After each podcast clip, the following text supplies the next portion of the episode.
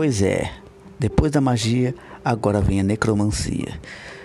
E esse é uma situação que eu já fiz muito em jogos de RPG, tanto com NPCs, tanto nas minhas escritas de seja um, um contos e treinamentos, ou até mesmo para os romances que eu quero criar.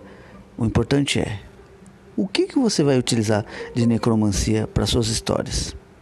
Vamos nessa? Eu sou Jean Cury, seja muito bem-vindo ao podcast da Biblioteca do Fauno. Relaxa, põe seu esqueletinho do lado, o seu livro dos mortos e vem comigo. Porque a gente vai falar agora muito mais do que somente o mundo dos espíritos. Porque agora a gente vai falar do, vamos dizer assim, um mensageiro barra estudioso.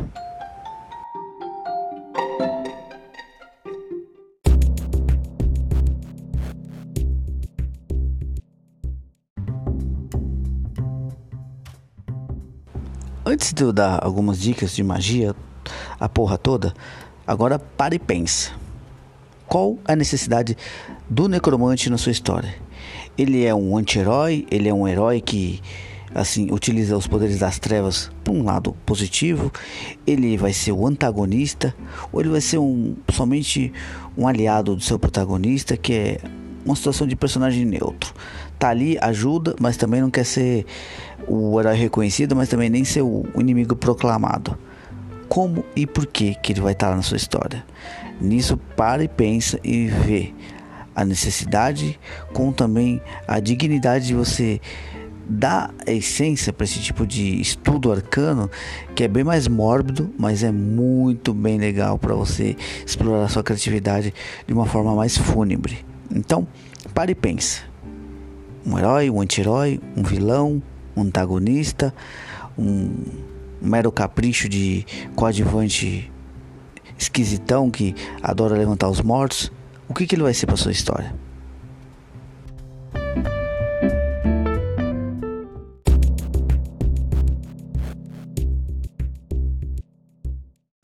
Beleza, pensou, analisou? Vamos lá. Quando você vai colocar um necromante, não, se esqueça de uma coisa: não não começa criando no seu necromante é, já levantando os mortos, já não. Faz o seu necromante ele somente começando a utilizar o seu poder básico, que é conversar, ver e até às vezes até mesmo invocar os mortos para ele conseguir o poder que querendo ou não, a necromancia não vem de uma escola. A necromancia é mais assim uma vertente, uma filosofia mais obscura da magia. É quase mesmo como se fosse uma bruxaria 2.0. Só que ao invés da bruxaria também de utilizar é, recursos e itens de seres mortos para seus feitiços e poções, o necromante não muda, mas só que assim, a vertente dele é mais utilizar a essência da alma, não somente utilizar os restos mortais para levantar uma horda de mortos-vivos e vamos tocar o terror. Não. E às vezes sim. Mas se é que me entende. Se o seu necromante ele vai ser assim um estudioso ou até mesmo alguém que já descobriu isso, é interessante. Se você vai explicar a origem disso, fica mais complexo, mas também fica mais assim instigante. Mas se você só quer criar um necromante que ele diz que tem esses poderes desde que ele conhece de gente ou que ele ainda acha que é gente, beleza. Não precisa criar muita coisa não, porque a necromancia é às vezes uma resposta mais assim estranha para o que o seu próprio personagem pode buscar. E lógico, criar um mistério é sempre bom.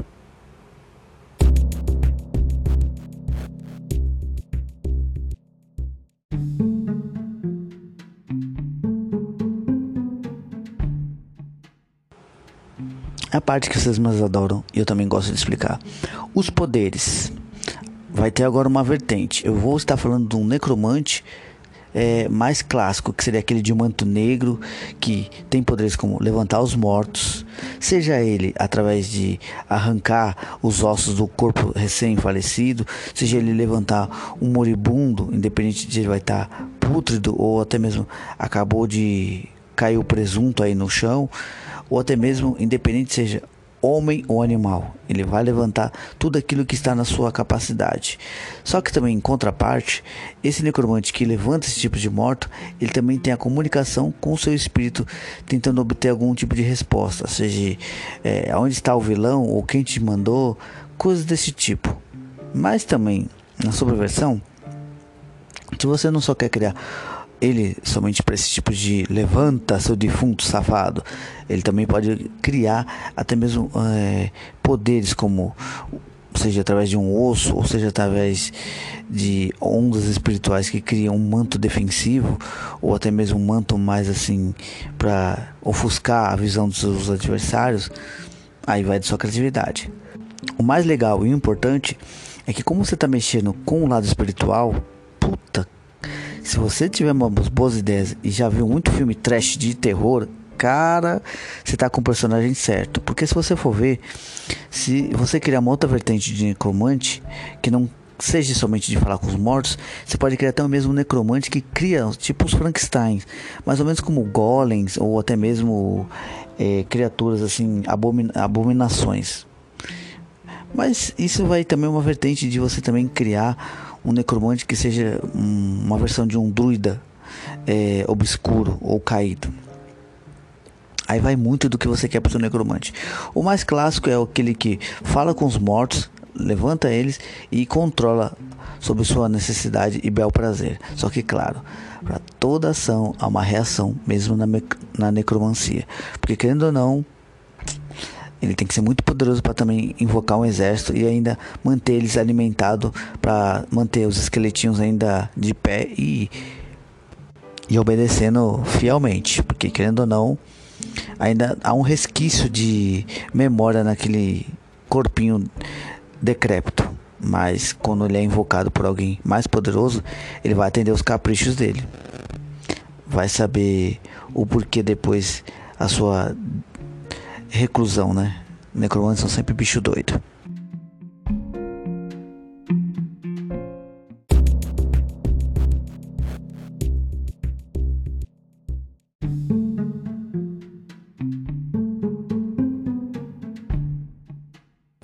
Agora vamos mais uma diquinha extra sobre o seu pet. Sim, o necromante também tem um pet. Só que aí vamos lá. Se o seu necromante ele é um cara malvadão, sempre é interessante ele ter um diabrete, ou ele ter tipo uma criatura animada, seja ela um, cachorro, ou até mesmo um Cerberus, porque os necromantes também estudam a parte abissal da essência, porque além dos mortos tem outros mundos mais obscuros e às vezes essa necessidade faz ele até criar vínculos com esse tipo de criatura.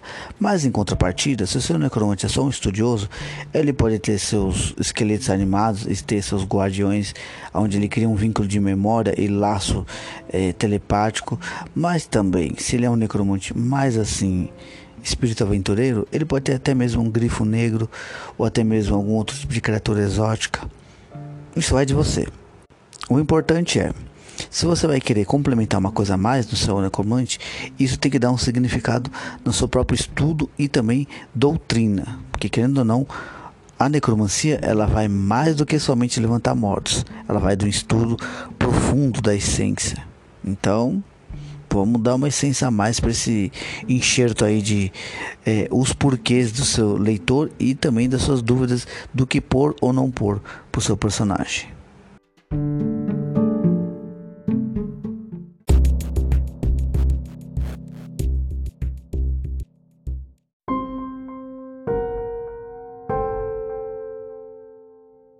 Agora vamos falar dos recursos que um necromante tem. Além de ter um livro que ele próprio cria, seja ele utilizando sangue de algum tipo de criatura para aquele livro se tornar algo amaldiçoado, ou até mesmo ele criar uma maldição para só ele ou alguém que ele repassa como um aluno, ou alguém da sua família tenha o direito de abrir aquilo sem é, apodrecer o dedo ou trazer algum tipo de sequela, seja cegueira, qualquer coisa do tipo envelhecimento. Isso daí vai muito de você criar o porquê. Mas na situação de itens, o necromante ele já é o contrário do mago.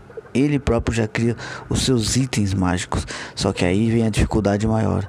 Ele tem que sempre encontrar o item mágico sobre um ser mais antigo ou forte em vida, como por exemplo a cabeça de um um orc, ele pode utilizar como para dar uma subsistência de ele criar é, guerreiros orcs assim, esqueléticos ou fantasmagóricos, ou até mesmo utilizar esse tipo de cabeça dessa criatura como, vamos dizer assim, um bônus para aquela criatura do que ele invocar para elas matarem mais fácil. Um exemplo bem simplório. Mas também o necromante ele pode até mesmo criar itens como é, um cajado com o crânio de alguém que seja necessário para ampliar ou até mesmo dar um sentido para o poder mas também o necromante ele pode até mesmo criar punhais de rituais, pode até mesmo criar é, algum tipo de magia para sua vestimenta. Isso vai muito dessa vertente. Até mesmo ele tendo uma foice que corta somente a alma em vez do corpo da pessoa. Cara, é, é muita criatividade para esse tipo de recurso, porque o necromante ele não tá preso igual o mago, ele já é um bicho solto. Só que assim, esse bicho solto também tem que ter um controle de onde ele pisa, porque senão é atropelado rapidinho pela ganância ou a sede de poder.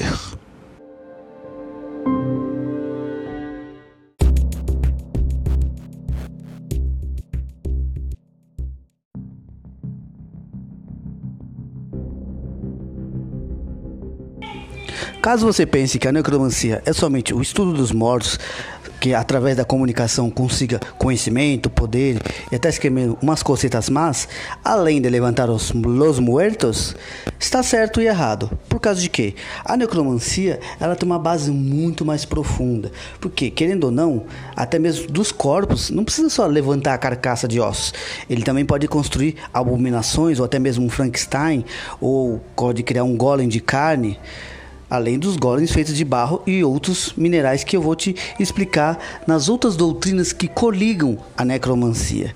Vamos lá? Ficou interessado, curioso? Então eu vou te mostrar sete caminhos da necromancia que eu uso nos meus romances. Você pode até usar também, mas não vamos imitar a, vida e a vida imitar a arte, porque se você quiser conversar comigo, a gente escreve junto. Caso contrário, eu te processo sozinho, junto com o meu advogado. Beijos, me liga. Vamos lá.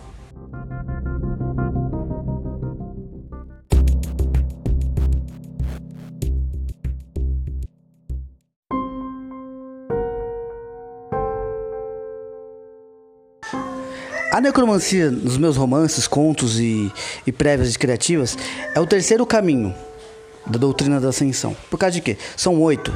Mas isso daí você vai conhecendo na minha narrativa e conforme os podcasts eu vou explicando coisas prévias. Mas quando eu tiver para lançar o livro, vocês vão saber e eu espero que gostem da leitura. Mas sem fazer autopropaganda, vamos falar sobre uma coisa bem singular. Todo mundo que já ouviu falar de necromancia vai imaginar aquele cara de manto negro com um cajado que tenha um crânio, seja de uma, um animal uma pessoa, ou qualquer que seja, é um crânio de algum ser vivo. Beleza, até aí é o visual clássico. Então, vamos passar desse clássico que é o necromante comum, ou necromante que estuda a magia, ou como eu posso dizer assim, a parte do espírito, e o espiritismo, e a parte do éter, como a sua coligação de poder, ascensão e sequer também é, como eu posso dizer assim, uma própria doutrina. Porque o necromante do manto negro, além dele ser o clássico, ele é aquele cara que vai sempre tentar expandir o seu poder através de um ou mais indivíduos que ele consegue levantar. E conforme ele vai levantando, ele não vai ficar levando aquelas carcaças juntos. Se ele levar, ele já ficou um necromante acima da média. E aí ele vai passar por um outro estágio que eu vou explicar depois. Mas no quesito, o necromante clássico ele faz o que? Ele cria feitiços, maldições, os contra feitiços e maldições. Ele também pode invocar os mortos, pode usar as magias de éter, como criar um esqueleto assim, que seja mago ou guerreiro, ou que seja uma criatura mais. É, como posso dizer assim, até um golem de osso. Em contrapartida, esse tipo de necromante também, ele consegue criar um golem só que de barro, porque ele vai transferir o que? A essência de algum ser para que aqueles, aquela substância inanimada consiga ter um movimento. Só que lógico, isso daí já é uma coisa que você vai criar conforme a, a sua própria doutrina necromântica. Não vou te explicar em detalhes porque vai ficar muito longo e pode ficar maçante. Então é o seguinte: ele cria feitiços, maldições, não é, assim consegue criar itens, mas ele encontra itens. Ele consegue também amaldiçoar itens e seres vivos para ficar uma prévia já de entendimento. Mas ele não consegue criar itens amaldiçoados. Mas em contrapartida, ele levanta os mortos e todos aqueles que caem no campo de batalha. Mas também um cemitério é um prato cheio para ele. Em todo caso, não se esqueça: o clássico é, ser, é aquele que fala, ouve, absorve tudo que tem dos mortos, sendo ela espiritual ou, como se diz, esquelética. Então, crie o seu necromante para suas tramas. Ele tem sempre uma natureza bondosa, mas um anti um anti-herói, se é que me entende, tipo, tipo aquele bom caótico. Ele é neutro, não querendo fazer mal a ninguém, mas estudando sem saber ou pensar se está fazendo certo ou errado, ele quer expandir seu poder. Mas tem um caótico que não tá nem aí pra nada e toca o terror, que seria o seu antagonista ou vilão da sua história. Boa sorte, muita criatividade.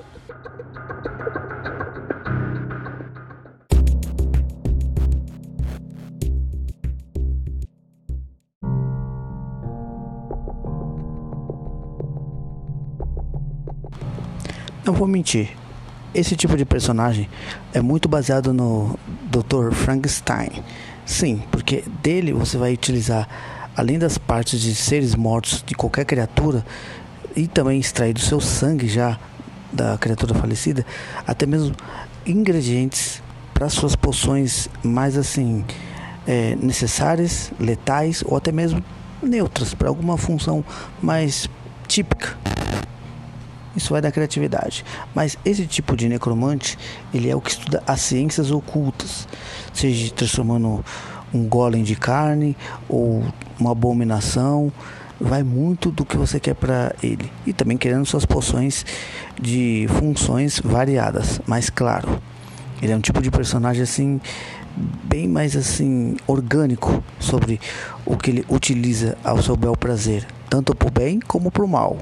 Vai muito do ponto de vista do que você quer para esse tipo de personagem para suas histórias, seja na sua história de RPG ou na sua história de literatura, que eu acho bem mais assim consciente para total livre e, criatividade assim infinita.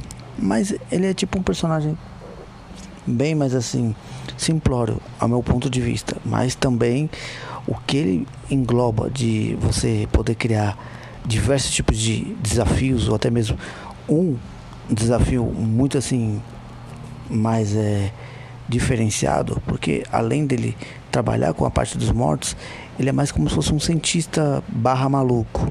Mas claro, de louco ele não tem nada, porque ele vai conhecer tudo que é através da morte para criar ou des desconstruir. Porque ele também pode fazer poções que possam transformar um simples de um gatinho em um, uma fera demoníaca ou vice-versa. Vai do que ele quer.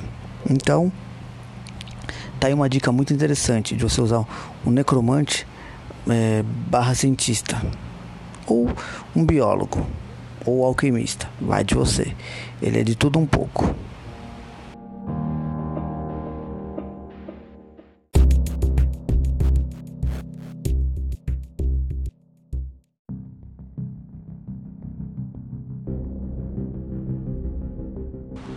Já esse próximo, eu chamo ele de coletor, por causa de que ele é um, mais ou menos um personagem que você pode é, ter uma, uma assim, um ponto de vista para você entender ele. Ele é mais ou menos como se fosse um tipo de valquíria obscura que todo tipo de item que ele vai encontrando vai ter o resquício daquela pessoa que usou e ele pode transferir esse resquício para ele abstrair a essência daquele guerreiro, daquele monstro ou daquele ser mágico que já tenha falecido claramente, mas ele coleta como se fosse uma Sakura Card Captors é, versão anime nada convencional para coisas legais, porque querendo ou não, ele é tipo um coletor, como eu já te falei.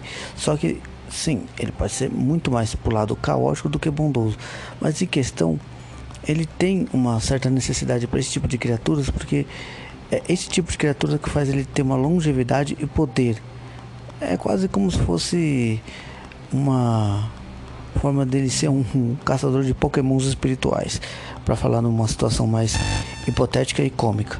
Mas é um personagem muito, muito poderoso, porque dependendo o seu grimório de espíritos é, pode ter até mesmo, se você quiser, cartas ou os nomes das, dos seres que ele pega e dali ele pode utilizar o próprio sangue para transferir a experiência ou o poder e habilidades do que ele já tenha invocado, ou ele até pode reencarnar aquele ser pelo seu sangue para um determinado curto tempo. Imagine ele invocar um, um lendário ou um minotauro chefe da, de uma batalha. É um personagem assim que, querendo ou não, é pau para toda a obra. Então, pega esse tipo de necromante coletor para suas ideias assim mais é, sutis ou até mesmo para um antagonista de maior ênfase, porque imagina o que ele pode fazer contra o seu protagonista. Um adendo mais específico, eles também são conhecidos como mercadores de alma, porque querendo ou não, eles podem ajudar a algum tipo de personagem encontrar uma alma específica, tanto ela encarnada ou não, somente precisando o nome. Mas em contrapartida, ele também ajuda os outros necromantes a encontrar almas específicas para imbuir nos golems. Seja para ele ser um guerreiro ou ser uma criatura mais abominável, vai da sua criatividade. Só essa dica a mais.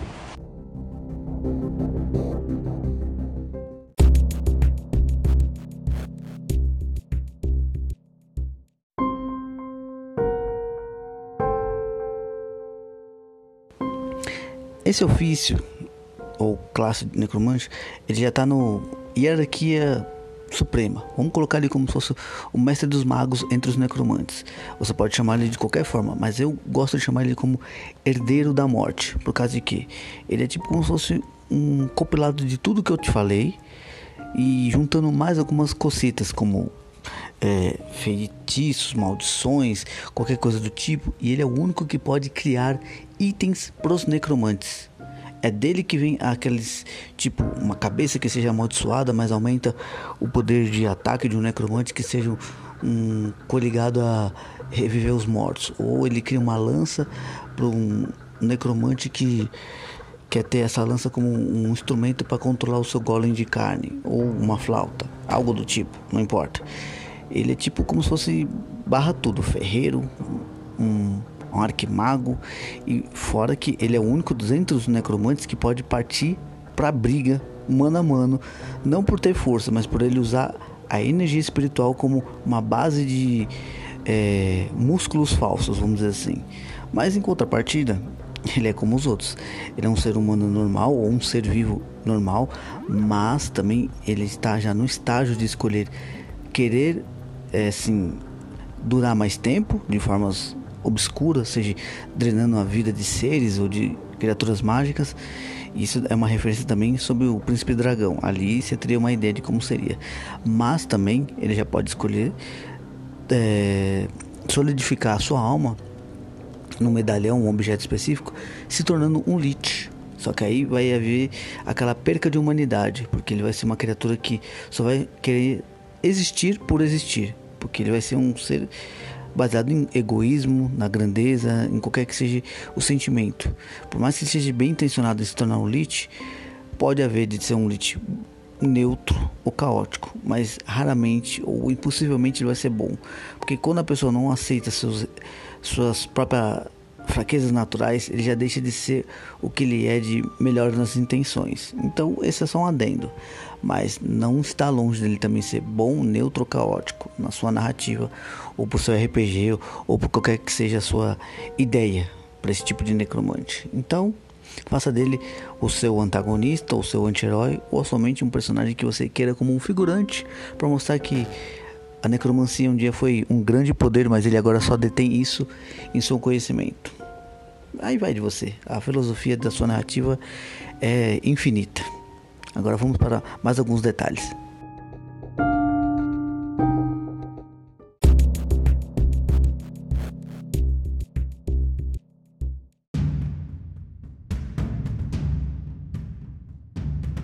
Mas aí, aí você se pergunta, você pergunta para mim, que é uma dúvida que eu acredito que você tenha. Poxa, mas como eu vou colocar ele como um herói, mas num grupo? E num grupo assim totalmente ao oposto. Vai que eu quero colocar alguém que é, seja um idealista religioso, o outro um herói assim mais malicioso, mais de boas intenções, e um ladrão estilo Robin Hood, que rouba não somente dos ricos, mas de, daquela pessoa que tipo usufrui do poder para ferrar com a, com a vida toda. E nisso você vai querer colocar o seu necromante como o, a ponta do iceberg na hora que, quando tudo estiver fedendo, é ele que vai levantar o milagre através dos mortos. Entendeu a sacada? Não? Então vamos lá.